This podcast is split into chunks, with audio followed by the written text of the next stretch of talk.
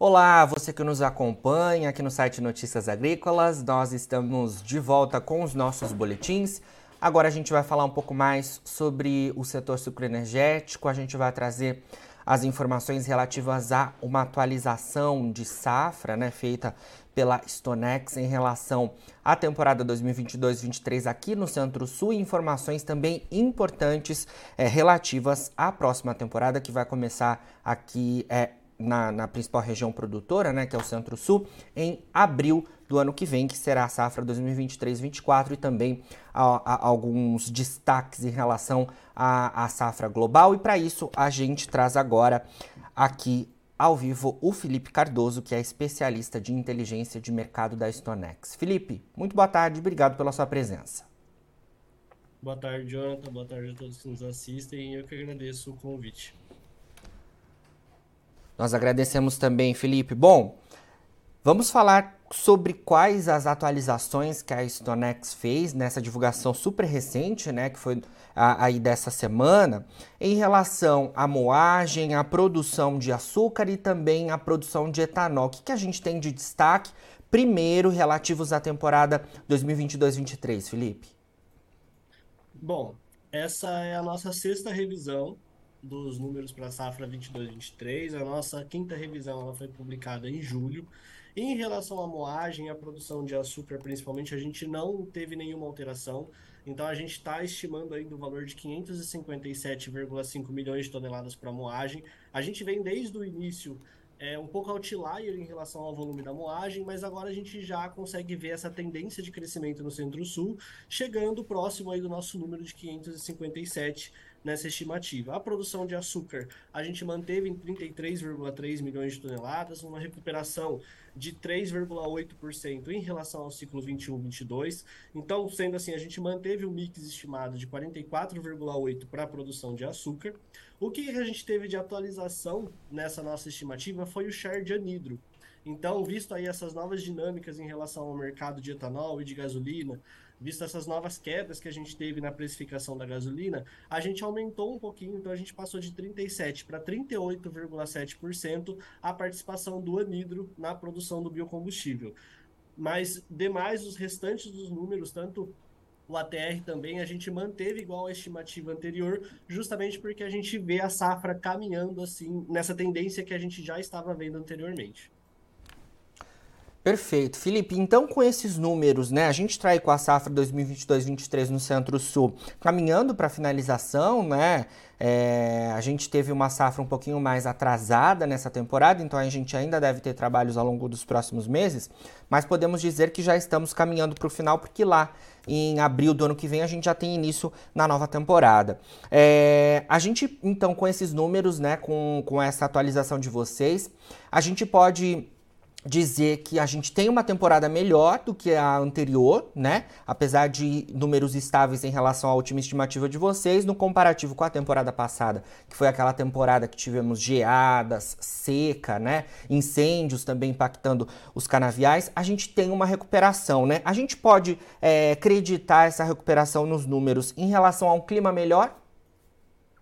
Sim, com certeza. Então, é exatamente isso que você falou. A temporada 21-22 ela sofreu bastante com a questão climática.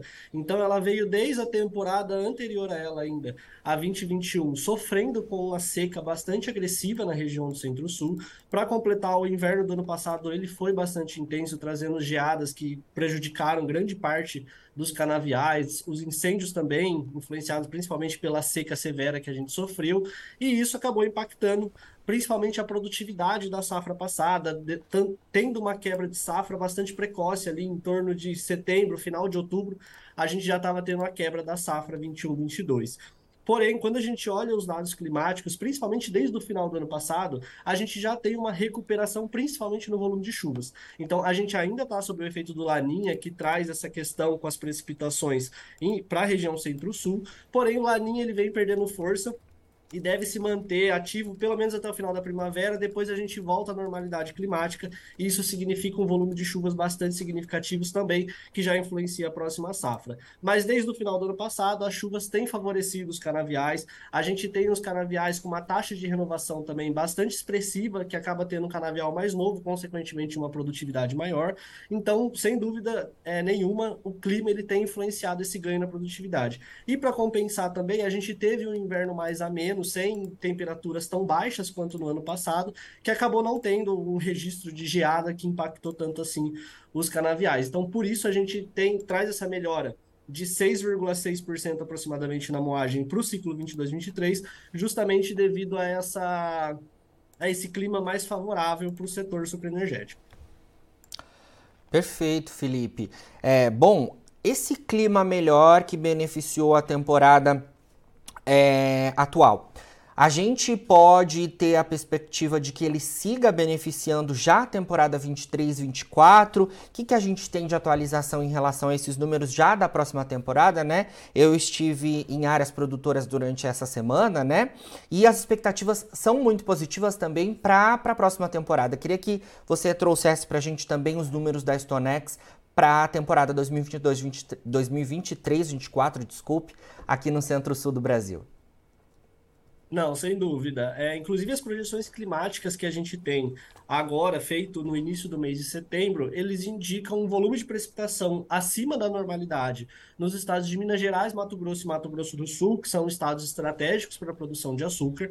Apesar do Paraná e de São Paulo não apresentar volumes acima da normalidade, durante o verão, com a volta do clima por uma condição normal, né, sem os efeitos do Laninha, a gente tem um volume de chuvas também incidindo de forma volumosa durante os meses de dezembro a março, que deve favorecer principalmente essas, as principais, os principais períodos de plantio e, consequentemente, favorecendo um aumento do TCH dentro dos canaviais. Então, visto esse cenário e visto também a melhora que a gente está acompanhando para essa safra e conversando com algumas usinas, a gente estimou um crescimento de 4,6% na moagem, então a gente deve atingir, de acordo com o nosso primeiro número, 583 milhões de toneladas, justamente influenciado por um leve é, aumento da área, uma expansão da área de colheita e também do TCH, que deve fechar em 75,5 toneladas de cana por hectare aproximadamente.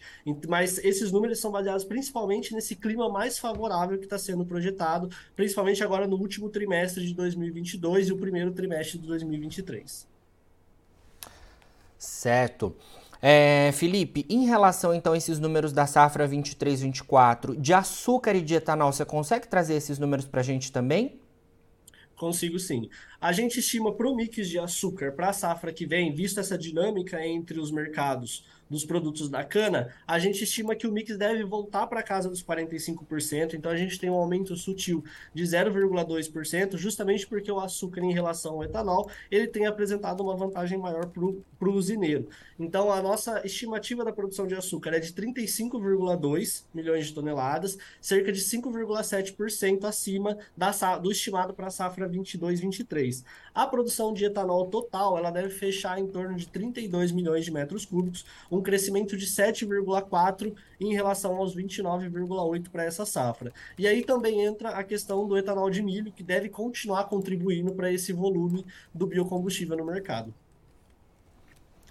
Perfeito, os números aí na ponta da língua, né, Felipe? É, de fato, um trabalho que vocês têm feito aí na Stonex bastante é, importante para os produtores, trazendo aí já né, os números relativos a safra 2023-24 aqui no Centro-Sul do Brasil. Ainda focado nessa questão da, da nova temporada, eu queria que você falasse um pouquinho mais também em relação à área, né? Porque nos últimos, nas últimas safras, podemos dizer assim, a gente teve a cana-de-açúcar perdendo algum espaço, né, para grão, grãos, né, principalmente. É, a gente na temporada passada teve esse cenário também, né? Os preços até é, estavam bons, né, estão bons, né? Mas o, o produtor, de alguma forma, é, diante do cenário do, das últimas temporadas, ele acabou migrando para soja, principalmente. Queria que você trouxesse para a gente também esse cenário relativo à área de cana-de-açúcar é, na temporada 2023-24. A gente deve voltar a ter algum incremento na, na, na cana-de-açúcar?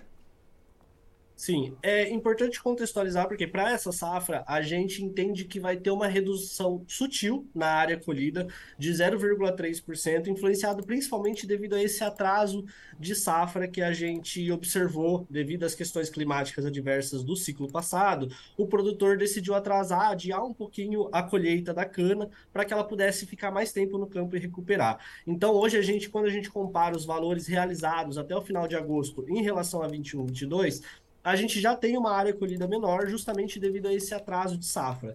Então, a gente não, não está vendo, né, tendo essa noção do cenário atual, que a, a área colhida ela deve, deve se, igual, se igualar à, à temporada passada, justamente devido a esse atraso. Agora a gente começa a entrar em períodos com maior volume de chuvas, isso acaba atrapalhando a operação de colheita, então a gente deve ter uma área que vai ser colhida somente no próximo ciclo. E para o próximo ciclo, justamente com isso e algumas expansões de canavial que a gente observou é, conversando com as usinas, a gente estima um crescimento de 1% na área colhida. Mas na área total de cana do país, a gente deve ter uma certa estabilidade justamente que nem você disse, a competição com grãos principalmente, ela tem sido bastante intensa para a cana, porque com os patamares que a gente tem hoje, por exemplo, do dólar, do setor de exportação, o grão acaba apresentando uma competitividade, uma rentabilidade maior para o produtor. Então, para a cana ainda fica difícil essa competitividade, apesar da safra passada a gente ter tido um retorno financeiro com os produtos maior, mas ainda assim a área total de cana deve ficar estável, que deve aumentar a área de colheita, recuperando a área que fica desse ciclo atual. Certo.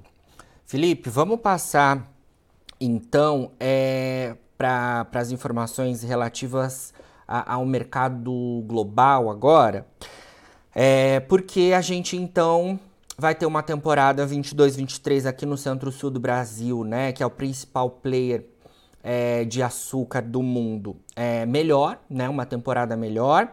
A gente tem informações também de, de temporada na Ásia, começando com informações positivas, né? Já é, na Europa temos problemas e muitos problemas. Depois a gente pode até falar um pouco mais sobre essa realidade é, específica da Europa, né? Que lá eles utilizam a beterraba sacarina para produção de açúcar. É, mas eu queria que você falasse um pouco em termos globais, né? É, essa nossa safra aqui no centro-sul do Brasil deve é, ajudar na oferta é, disponível de açúcar no mercado global? Como é que a gente deve olhar também os números de demanda? Como que fica o saldo relativo à, à, à safra global? Bom, quando a gente olha assim, a produção continental, vou trazer um macro aqui para a gente entender como que os principais players acabaram impactando o mercado de açúcar. A safra 21-22, que encerra agora, no mês de setembro, então quando a gente fala safra global de açúcar, ela vai de outubro a setembro, ela foi bastante impactada na América, principalmente pela produção do Centro-Sul, visto a quebra de safra que a gente teve no período anterior, e com isso a gente teve uma redução de quase 5 milhões de toneladas produzida no continente americano. Por outro lado, a Europa e a Ásia para o ciclo 21-22 acabaram apresentando ganhos, o que acabou compensando um pouco essa perda do Brasil. A Europa no início do ano, final do ano passado, início desse ano, ela foi bastante beneficiada com o clima e com isso eles acabaram ganhando área e também produtividade das lavouras de beterraba sacarino, que acabou incrementando aí quase 2 milhões de toneladas de açúcar produzido e a Ásia, a gente teve aí grandes surpresas de recuperação depois de um ciclo 2021 bastante prejudicado pelo clima. O, os fatores climáticos acabaram favorecendo bastante a produção asiática, principalmente da Tailândia, da Índia e do Paquistão. A Índia, aí, como a gente tem noticiado bastante, ela tem batido recorde de produção, quase que nos três estados principais, dos principais produtores, e isso acabou dando um alívio para o mercado de açúcar, que a gente estima que feche o saldo global agora num superávit de 0,3 milhões de toneladas. Então ela vinha de dois ciclos de déficit de produção e principalmente aí pela produção asiática, a gente começa a inverter esse cenário, fechando num superávit. Para a safra 22-23, a Europa ela já começa a ser prejudicada pelo clima, como você mesmo comentou, então tá, as áreas de beterraba sacarina, principalmente na Alemanha e na França, têm sido atingido com bastante secas e bastante ondas de calor, que acaba prejudicando a produtividade da beterraba sacarina. Só que, por outro lado, a gente tem a melhora da produção brasileira, tanto no Centro-Sul quanto no Nordeste. O Nordeste também teve agora no, no meio do ano, no segundo trimestre do ano, um clima bastante favorável para as áreas canavieiras, que acabou favorecendo a produtividade do novo ciclo que eles estão iniciando agora. E a Ásia, ela deve continuar apresentando é, recuperação para a safra 22-23, principalmente porque as condições climáticas lá continuam muito boas. Então, a gente tem a Índia é, trazendo, aumentando a área de cana nas principais regiões e também trazendo uma estimativa de ganho de produtividade, e a Tailândia também passando aí de 10 milhões de toneladas para 11,5, de acordo com as nossas estimativas. E a Tailândia ela sempre foi um grande player de produção de açúcar e ela tem potencial para crescer ainda mais. Então, com o clima favorável e ela trazendo esse, esse incentivo governamental para a produção de cana-de-açúcar, a Tailândia também tem espaço para crescer ainda mais. Em relação à produção indiana, que também com, é, promete continuar ganhando espaço dentro do território, dentro do, da produção mundial, o que limita a produção da Índia é justamente a evolução deles no mercado de etanol. Então a Índia ela está com, com a meta de atingir a mistura de 20% no blend com a gasolina. Just, então isso eles acabam desviando um volume de açúcar maior para a produção do biocombustível. Atualmente eles estão entre 11% e 12% e eles têm que aumentar gradualmente até 2025. Então cada, a cada ano eles vão demandar mais cana de açúcar para a produção do biocombustível que acaba limitando. Mas a gente já estima também um crescimento de 36 milhões para 36,5 milhões, o que acaba contribuindo também para o saldo global, que de acordo com as nossas estimativas, em 22, 23 deve fechar em 3,8 milhões de toneladas. Então, um crescimento bastante significativo para o saldo que a gente tem agora. Certo. É, Felipe, essa questão da, da Europa né, é, é muito importante é, porque lá, né, eles têm vivenciado aí a, a, a, os reflexos da guerra entre Rússia e Ucrânia, né? E há informações é, que circulam, né, principalmente relativas a, ao cenário de, da, que pode impactar a indústria e também o, um, o, cenário que a gente vê já no campo, né? É, por conta dos produtos de energia, né? É, já há informações de que podem haver é, impactos na indústria é, lá da Europa, né? E queria saber que vo, é, como vocês da Stonex veem tudo isso, é, como a Europa pode de alguma forma ter impactos na moagem deles por lá, né? E se eles tiverem, por exemplo, um, um, um impacto grande, o mercado global e o Brasil, por, por exemplo, é, teria uma oferta disponível para suprir uma, uma demanda de açúcar da Europa? Como é que fica todo esse cenário? Porque, de fato, é, essa situação envolvendo os produtos de energia lá no continente está é, tá bastante complicada, né? Isso, exatamente. Até para esse o novo saldo global que a gente soltou essa semana, a gente revisou para baixo a produção europeia, justamente considerando esses impactos do custo de produção. Então, a principal fonte energética, o combustível que eles utilizam dentro das usinas de açúcar é o gás natural, e a gente sabe que a Rússia é um dos principais provedores ali dentro da Europa, e esse conflito acaba atrapalhando esse relacionamento comercial entre os demais países com a Rússia. Então, justamente por isso, eles estão tendo um custo de produção bastante elevados e eles estão tendo que achar substituintes para o gás natural, que seriam outros derivados de petróleo, e visto aí as condições Isso. também do cenário de petróleo, a gente tem um impacto na, no custo de produção dessas usinas. Então, justamente por isso que a gente reduziu. Então, o custo de produção é algo que a gente tem que ficar atento para a produção europeia, porque ele vai acabar impactando não só na questão do volume de produção, quanto no preço do açúcar comercializado também.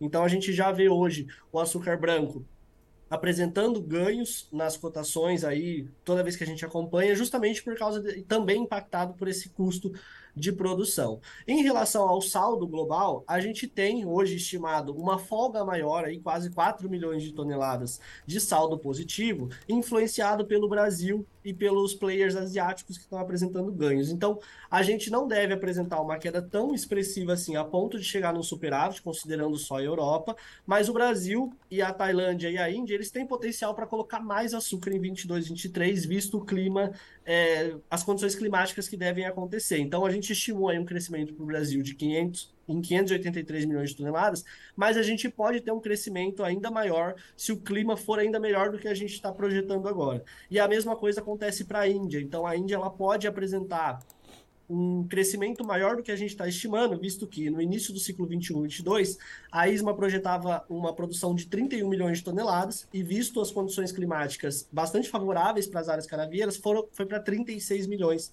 de toneladas. Então, se o clima favorecer essas regiões, eles têm espaço para colocar mais açúcar no mercado. Certo. Felipe, só complementando, né? É, hoje é, o açúcar nas bolsas caiu forte, né? Está acompanhando uma questão macroeconômica, mas Exato. dentro desse ponto que você trouxe em relação ao açúcar branco, a gente viu nos últimos dias, né, lá em Londres, o açúcar branco é, testando máximas de 10 anos, né? De fato, algo que reflete justamente esse cenário que você trouxe para a gente, né? Muito importante Exato. esse apontamento. Bom, Felipe, para a gente finalizar, queria que você é, também falasse um pouco mais sobre as informações relativas à conferência Nova Cana, né, que aconteceu aí nessa semana. Falei que você está com os números aí na ponta da língua, porque vocês soltaram essa estimativa nessa semana e você apresentou também esses números lá na conferência, né? Queria que você comentasse um pouco para a gente a sua percepção em relação as informações que estão circulando no setor, quais são os pontos aí de maior atenção, né, que a gente pode compartilhar aqui nesse momento. É, durante o evento, eu notei três temas que foram bastante recorrentes e bastante importância para o setor para prestar atenção para esse ciclo e principalmente para o ciclo que se inicia em abril do ano que vem. O primeiro deles é o custo de produção. Então, principalmente aí devido ao conflito que a gente tem na Europa, ele acaba impactando toda a cadeia de produção do mercado sucroenergético e também da venda dos, dos produtos gerados a partir dessa cultura. Então, o custo de produção ele está tá no radar do, das pessoas do setor, justamente por causa dessas altas e como que os, os insumos, principalmente os custos dos insumos, vão se comportar em 23 e 24. Então, esse é um ponto de atenção para o setor. O segundo ponto é como que o Renova Bill vai vão ser esses desdobramentos em relação ao programa, justamente porque a gente teve agora recentemente o adiamento das metas para o ano que vem, e também tem alguns. É, o cenário político também acaba influenciando nessas decisões, então estão esperando passar o momento das eleições para decidir quais serão os próximos passos do programa, como que ele vai avançar em relação às metas, em relação a evolução do Renova Bios e do CBios dentro do mercado brasileiro de biocombustíveis e também a participação do etanol de milho, a evolução da, dessa matriz, é, dessa biomassa para a produção dessa matriz energética, justamente porque tem crescido safra a safra e tem ganhado cada vez mais participação. E a nossa estimativa para a produção de etanol de milho na safra 23-24 é de 5,5 milhões, o que representa uma participação na produção de etanol de 20%. Então, essa o etanol de milho tem ganhado cada vez mais espaço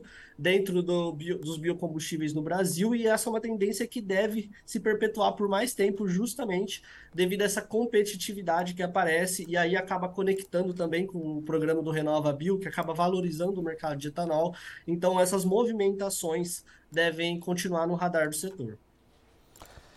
Excelente, Felipe. Três pontos aí que vamos acompanhar então ao longo dos próximos meses. É, obrigado por enquanto pelas suas informações. A gente vai conversando porque teremos, é claro, mais atualizações né, de safra. Vocês continuamente fazem esse trabalho aí, atualizando tudo em relação ao cenário no campo e também a macroeconômico. Obrigado mais uma vez, então. Sempre que tiver novidades aí da Stonex, compartilhe com a gente, tá bom? Eu que agradeço, Jonathan. Boa tarde, pessoal. Boa tarde. Bom, falamos então aí com o Felipe Cardoso, que é analista né, da Stonex. Ele, é, ele falou um pouco para a gente, então, em relação às informações é, relativas à nova temporada de cana-de-açúcar, né, aqui no centro-sul do Brasil, que começa só em abril do ano que vem, e também as informações em relação à atual.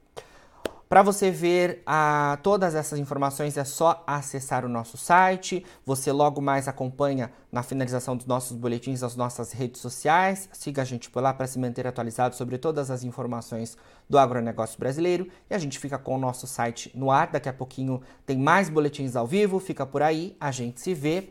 E não se esqueça, o Notícias Agrícolas é o site que está há 25 anos ao lado do produtor rural se inscreva em nossas mídias sociais. No Facebook, Notícias Agrícolas. No Instagram, arroba Notícias Agrícolas. E em nosso Twitter, arroba Norteagri.